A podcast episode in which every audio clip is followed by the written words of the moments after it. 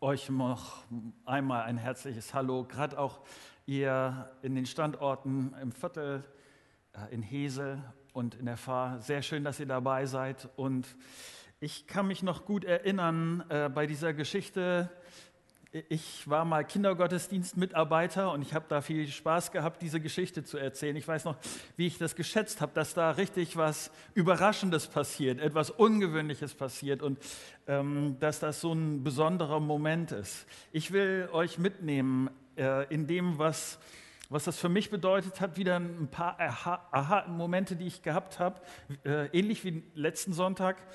Äh, bevor ich da aber mit euch einsteige, möchte ich gerne nochmal mit uns beten. Und wenn das geht, steht doch mit mir auf.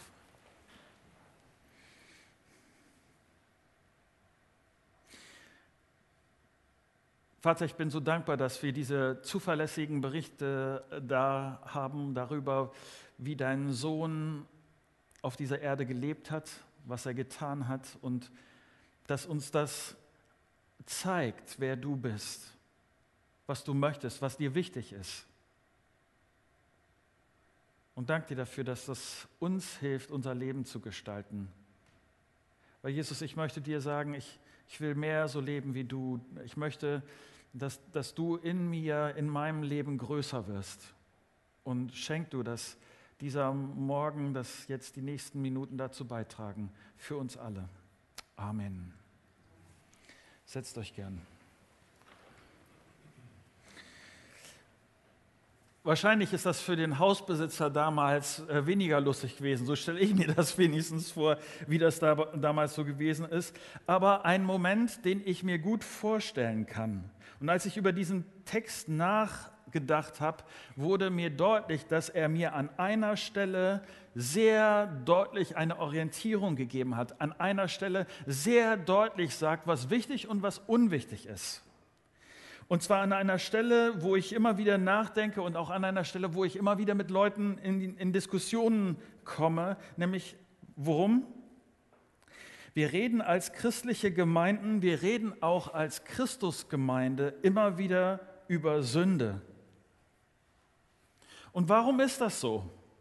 Warum ist das so? Also ich, ich sage mal, man ähm, transportiert damit ja auch ein Stück ein negatives Gefühl, etwas, wo, wo ich auf einmal betroffen bin, wenn ich verstehe, was das bedeutet und was mir kein gutes Gefühl gibt. Will man dieses Thema immer wieder von auf den Tisch holen? Gibt es nicht positivere Themen als diese Frage nach der Sünde? Und ich finde diese Frage berechtigt. Ich will mich gerne hinterfragen lassen, ob unser, unser Predigen, ob unsere Gemeindeausrichtung, ob mein christliches Leben wirklich ausgewogen ist. Und ehrlich, ich traue mir da selber nicht. Ich traue meiner Einschätzung nicht, meinen Gefühlen nicht, meiner Tradition nicht, meiner Prägung nicht. Denn ich kann mich irren, ich kann falsch liegen. Und das Beste, was ich da tun kann, ist zu versuchen, zu verstehen, was Gott für ausgewogen hält, welche Betonungen er legt, was für ihn wichtig ist. Und der Bericht, den wir eben gesehen haben, den ich jetzt nochmal aus Markus, aus dem Markus-Evangelium vorlesen will, der setzt für mich da Gewichte oder Maßstäbe. Lest mit mir Markus 2 ab Vers 1. Einige Tage später kehrte Jesus nach Kapharnaum zurück. Er sprach sich, es sprach sich schnell herum, dass er wieder zu Hause war. Da versammelten sich so viele Menschen bei ihm, dass kein Platz mehr da war, nicht einmal vor dem Haus. Während er ihnen das Wort Gottes verkündete, wurde ein Gelähmter gebracht. Vier Männer trugen ihn. Sie wollten mit ihm zu Jesus, doch es herrschte ein solches Gedränge, dass sie nicht zu ihm durchkamen. Da deckten sie das Dach über der Stelle ab, wo Jesus sich befand, und machten eine Öffnung, durch die sie den Gelähmten auf seiner Matte hinunterließen. Als Jesus ihren Glauben sah, sagte er zu dem Gelähmten, Mein Sohn, deine Sünden sind dir vergeben.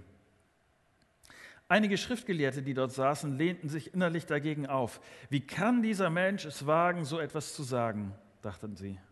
Das ist ja Gotteslästerung. Niemand kann Sünden vergeben außer Gott. Jesus hatte in seinem Geist sofort erkannt, was in ihnen vorging. Warum gebt ihr solchen Gedanken Raum in euren Herzen? fragte er sie. Was ist leichter, dem Gelähmten zu sagen, deine Sünden sind dir vergeben oder steh auf, nimm deine Matte und geh umher? Doch ihr sollt wissen, dass der Menschensohn die Vollmacht hat, hier auf der Erde Sünden zu vergeben. Und er wandte sich zu dem Gelähmten um und sagte, ich befehle dir, steh auf, nimm deine Matte und geh nach Hause. Da stand der Mann auf, nahm seine Matte und ging vor den Augen der ganzen Menge hinaus. Alle waren außer sich vor Staunen. Sie priesen Gott und sagten, sowas haben wir noch nie erlebt.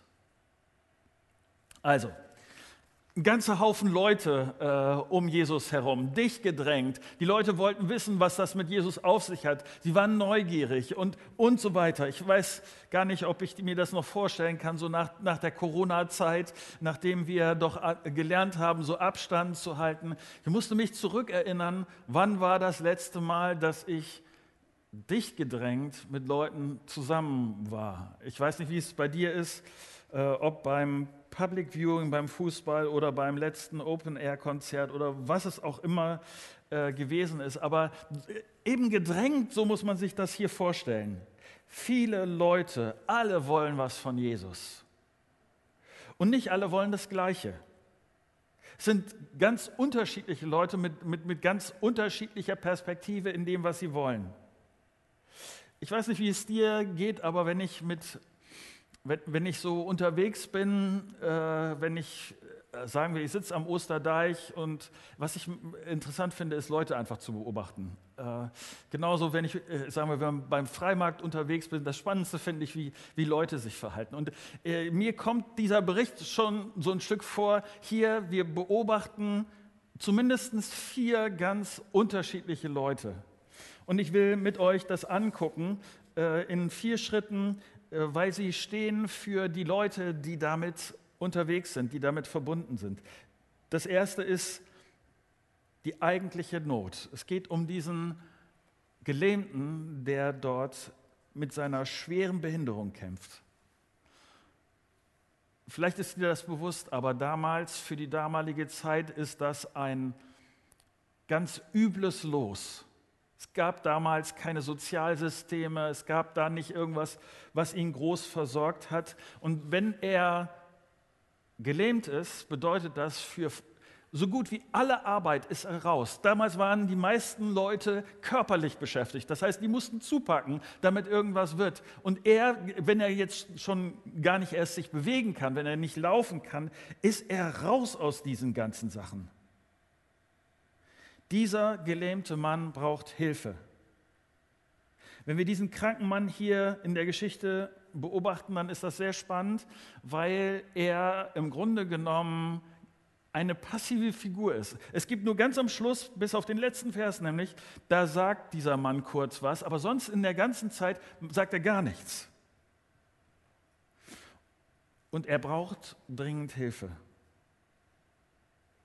Und da ist er nicht der Einzige. Viele Menschen kommen zu Jesus, viele Menschen versuchen einfach nur in seine Nähe zu kommen, irgendwie ihn zu berühren. Sie rechnen damit, dass Jesus ein Wunder in ihrem Leben tun kann. Sie wissen, dass sie ohne dieses göttliche Eingreifen einfach nicht weiterkommen würden. Sie klammern sich an Jesus, weil, weil sie verzweifelt sind und er der Einzige ist, der ihnen wirklich Hoffnung geben kann.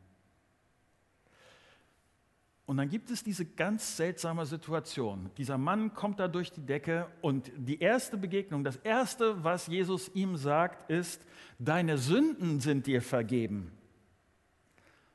Jesus, weißt du, dass der Mann gelähmt ist? Also Jesus, was machst du da? Und ich glaube, oder das ist diese Gewichtung, über die ich am Anfang gesprochen habe, dass Jesus das sehr wohl tut. Jesus sieht tiefer. Das ist das, was das eine ist, was er körperlich leidet, dieser Mann. Aber das andere ist, dass sein eigentliches Problem, dass sein größeres Problem, dass sein viel, viel, viel wichtigeres Problem tiefer ist, in ihm ist.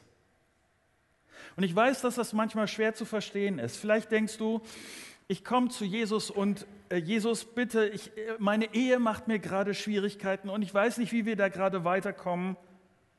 Jesus, was erzählst du hier von Sünde? Es geht um meine Beziehung. Meine Ehe soll heil werden. Vielleicht geht es um deine Gesundheit oder deine Arbeitsstelle. Vielleicht kämpfst du, weil du dich einfach leer und entmutigt fühlst. Und du denkst an dieser Stelle, was erzählt der denn jetzt schon wieder von Sünde?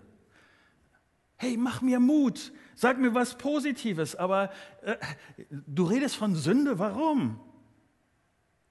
Und Jesus sieht das hier dieser, mit dieser Perspektive, er sieht auf den gelähmten Mann und trotzdem, trotz allem, spricht er zuerst mit ihm über seine Schuld.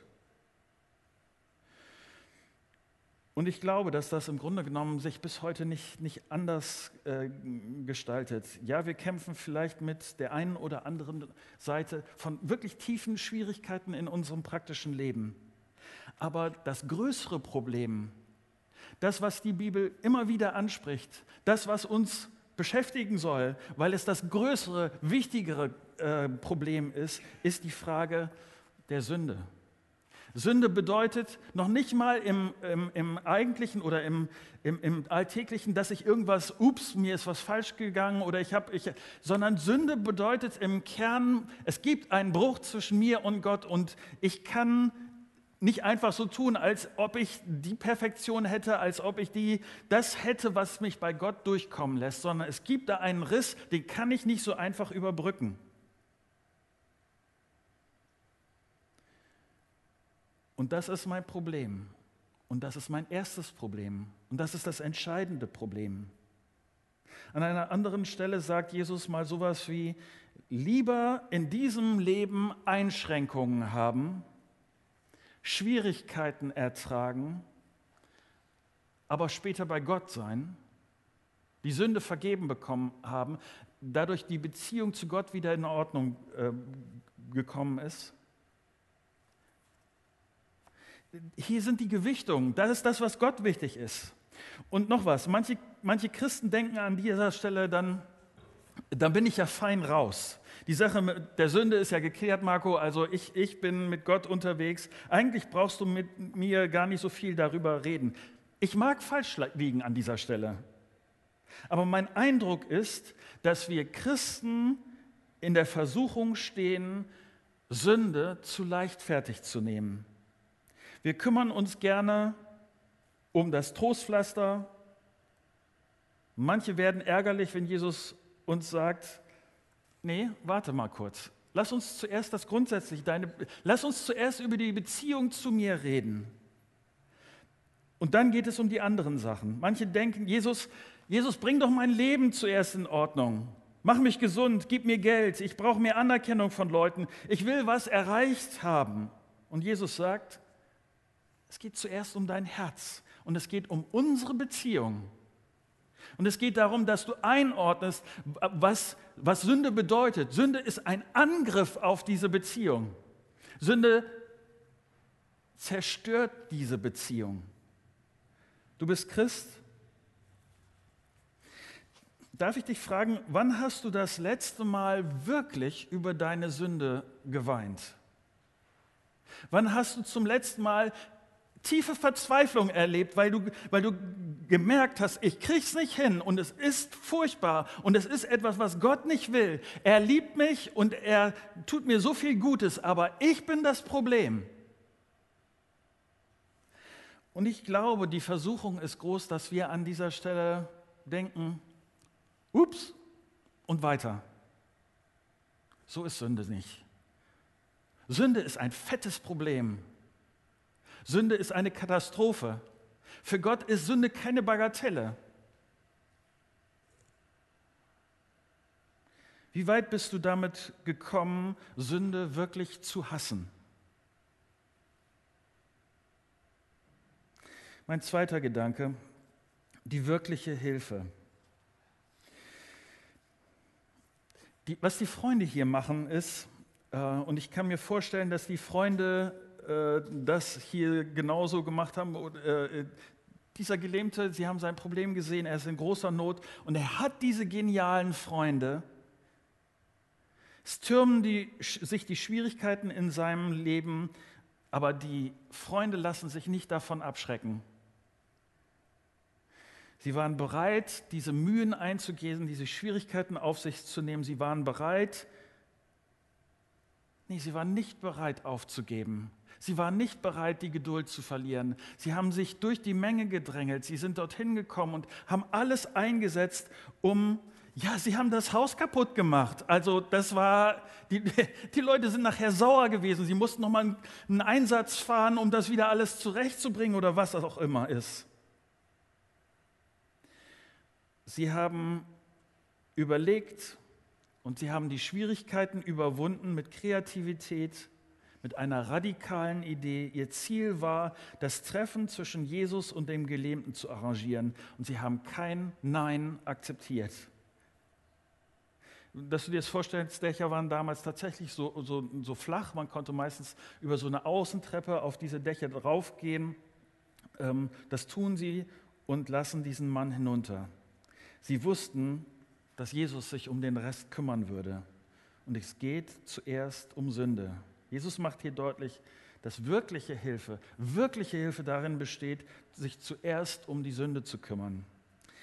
Ich sage das mit meinem ganzen Pastorenherzen. Christusgemeinde, ja, es ist wichtig, dass wir uns um die Not der Leute um uns herum kümmern. Wir unterstützen die, gerne die christliche Drogenarbeit äh, von Neues Land hier in der Stadt. Wir unterstützen gerne die christliche Initiative für Migranten in dieser Stadt. Wir unterstützen gerne unsere Arbeit für arbeitslose äh, Jugendliche in Südspanien und, und, und.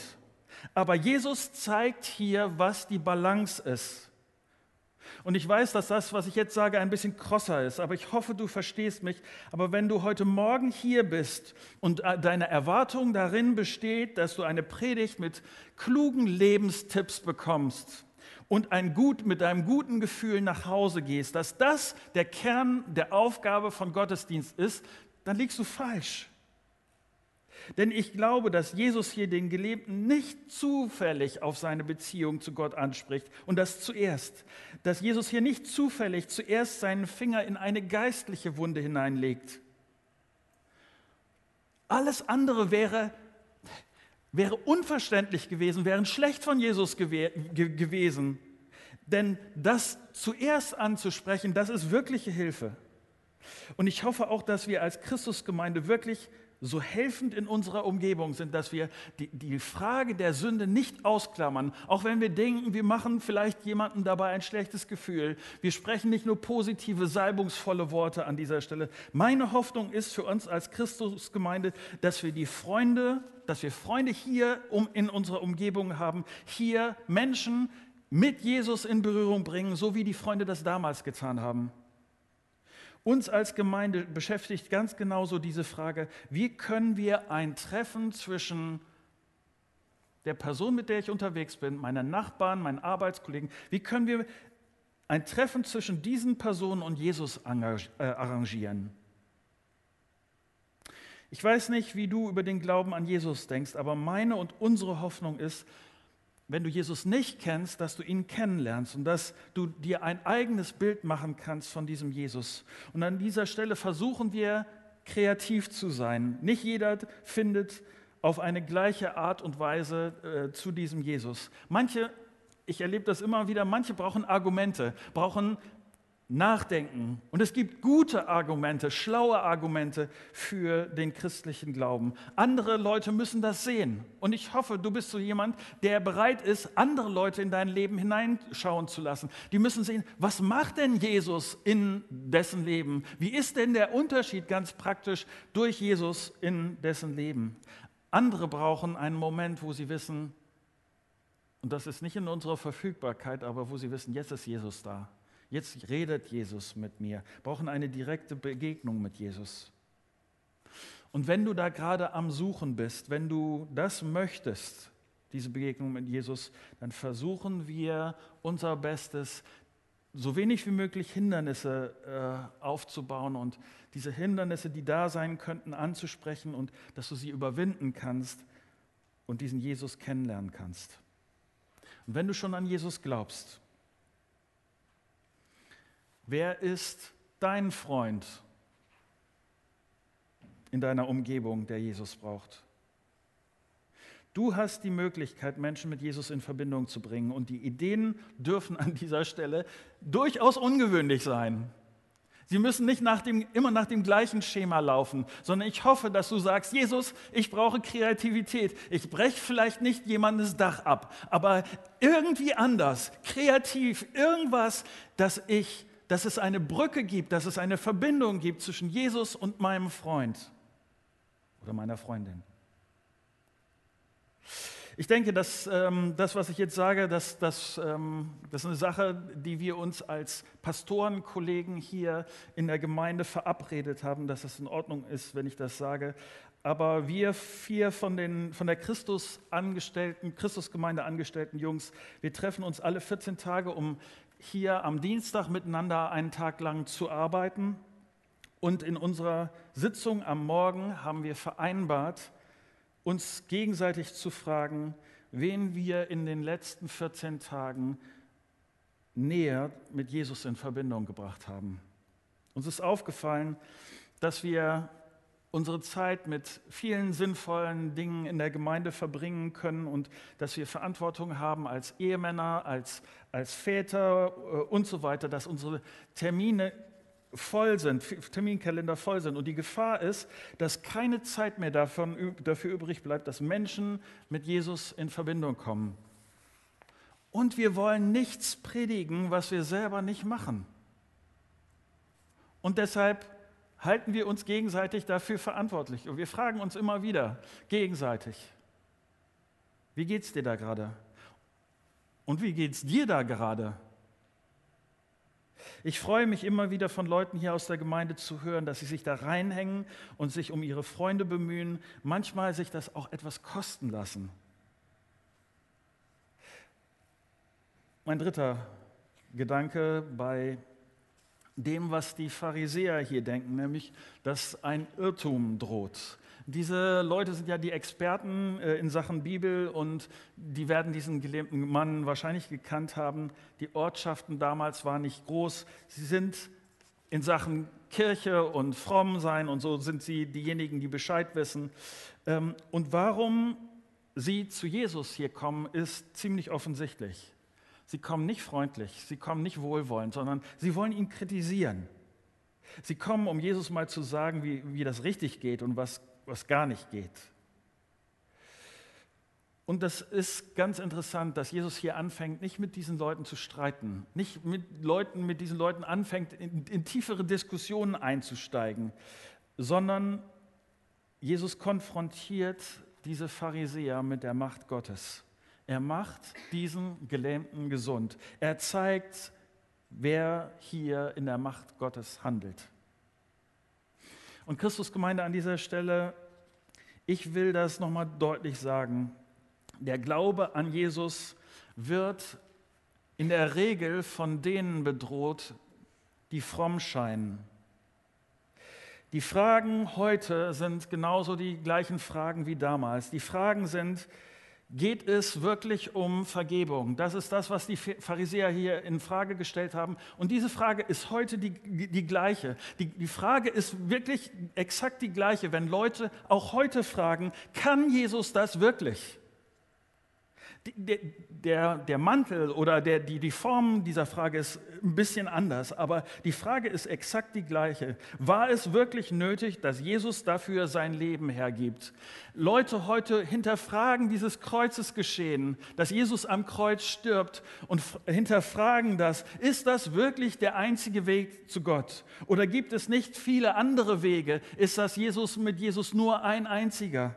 Und musste er wirklich sein Leben geben? Kann es wirklich sein, dass wir nur zu Gott kommen können, wenn wir Vergebung unserer Sünde haben? All diese Fragen stehen gerade heute zur Diskussion und diese Fragen werden von Leuten gestellt, die Kirche und Gemeinden kennen, die nach außen irgendwie christlich erscheinen. Sie stellen Jesus und seine Rettung in Frage. Und ich kann das als euer Pastor sagen, ich werde alles dafür tun, dass wir nicht ihren Weg gehen. Wir werden daran festhalten, dass es Rettung und Verurteilung gibt, Himmel und Hölle, Zorn Gottes und seine Gnade. und es nur eine Möglichkeit gibt, in die Familie Gottes zu kommen, nämlich durch seinen Sohn Jesus Christus. Und manchmal scheint dieser Weg dumm und unlogisch und anstößig und aus der Mode gekommen, aber genau diesen Weg ist Jesus gegangen. Er hat sich da auch nicht von den frommen Leuten durcheinander bringen lassen. Und ich hoffe auch, dass das für uns gilt, dass wir uns auch davon, von diesen scheinbar manchmal so christlichen Anfragen, uns nicht davon abbringen lassen, auch wenn die Botschaft von Jesus so einfach und so absolut und so unmodern scheint. Das waren die Pharisäer, ein, ein viertes. Und ich äh, kann natürlich den Text nicht predigen, wenn, ich nicht, wenn es nicht um Jesus geht, nämlich um seine liebevolle Rettung. Für den Gelähmten ist Jesus die Rettung, genauso wie für uns heute, für jeden von uns. Und Jesus bezahlt dafür den höchsten Preis. Er bezahlt dafür mit seinem Leben am Kreuz, einsam und verspottet, stirbt er für mich und für dich. Und aus Liebe wird er zum Retter. Weil du ihm das wert bist, bezahlt er diesen Preis. Ich möchte etwas kurz etwas tun, was ich schon länger nicht mehr getan habe, aber was mir im Alltag hilft. Und ich bin dankbar dafür und ich hoffe, dass das klappt, dass, äh, dass ich die Technik dafür nutze.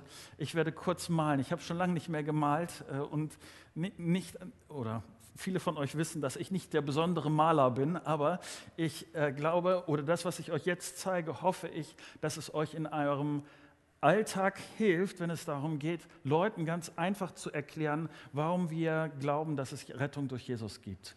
Deshalb äh, verschwinde ich jetzt kurz, aber die Technik sollte, jo, wenn ihr kurz, ich hoffe, ihr kriegt ein Signal.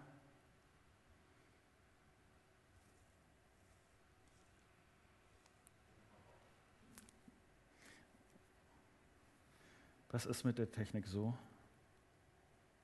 haben.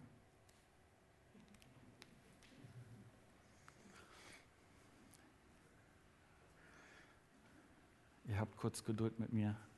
Ja, ich, ich, ich, ich ah, ja, da ist es. Sehr schön. Also, manche von euch werden das kennen. Ähm, ich sage mal ganz symbolisch, das bin ich in meiner Ursprungsversion. Ähm, und äh, das, das Problem, was ich habe, ist, dass, wenn, dass es einen, einen Graben gibt zwischen mir und Gott. Dreieck, weil Gott drei einig ist und so, ihr versteht das schon. Ähm, das ist meine Grundversion. Das ist das, wie ich vor Gott dastehe. Und ich, ich kann versuchen, nett zu sein, äh, mich irgendwie anstrengen, bemühen, äh, zu Gott zu kommen. Aber das wird nicht reichen. Das funktioniert so nicht. Denn es gibt ein Problem, was mich von Gott trennt. Das ist ziemlich glatt hier, aber so ganz grob. Das zwischen mir und Gott gibt es dieses, diesen Graben, der Sünde heißt und der mich nicht in Beziehung zu Gott treten lässt. Das ist ganz einfach. Und Leute hilft das äh, oft, äh, das so grafisch zu haben, weil es gibt eine einzige Lösung dafür, nämlich dass es eine Brücke gibt. Eine Brücke, die, sagen wir, die Sünde durchstreicht. Das Jesu Sterben am Kreuz ist das, was das dazu führt, dass ich in die Familie Gottes kann. Und das ist ein ganz einfaches Bild dafür, was, was das Evangelium von Jesus Christus bedeutet. Und ich hoffe so sehr, dass, dass es etwas ist, vielleicht hast du eine ganz andere Möglichkeit, Menschen von Jesus zu erzählen und äh, sie in Berührung mit Jesus äh, kommen zu lassen, dass, sie, dass man versteht, worum es geht. Dann ist das ganz in Ordnung. Es gibt andere gute symbolische Sachen. Aber dies ist für mich ein einfaches, nämlich, wenn ihr noch mal kurz zeigt, weil Jesus gestorben ist, weil er gekommen ist, lässt mich das jetzt in Gottes Nähe sein. Lässt mich das jetzt, durch, dadurch, dass Jesus Vergebung möglich gemacht hat, äh, ist, diese, ist dieser Weg frei zu Gott. Und ich hoffe so sehr, dass wir als Christusgemeinde eine Gemeinde sind, die unsere Freunde mitnehmen, einen kreativen Weg finden. Ähm, Leute müssen das selber für sich entscheiden. Auf jeden Fall. Aber dass wir unseren Teil dazu beitragen, dass Menschen in Beziehungen zu Jesus kommen können. Ich hoffe so sehr, dass das nicht nur etwas ist, was wir theoretisch bejahen, vom Kopf her, sondern äh, dass es etwas ist, was, was uns wie diese Freunde vom Herzen her beschäftigt und wir deshalb motiviert sind, nach Wegen suchen. Nochmal ganz kurz. Wenn ich vor Gott stehe, Gott wird mich nicht fragen, mit welchem Kontostand ich gestorben bin. Gott wird mich nicht fragen, ob ich besonders zufrieden war mit der Wahl meines Berufes wie viele Kinder ich bekommen habe oder all diese Dinge werden keine Rolle spielen. Fast alles wird keine Rolle spielen. Aber die Spur, die ich hinterlasse, ist, Leute zu ermutigen, mehr auf Jesus zu vertrauen und Leute in Berührung zu Jesus zu bringen. Das werden die Dinge sein, die einen Unterschied machen. Alles andere wird verschwinden. Und ich hoffe, du bist dabei. Und ich hoffe, dein Leben macht an dieser Stelle einen Unterschied. Soweit.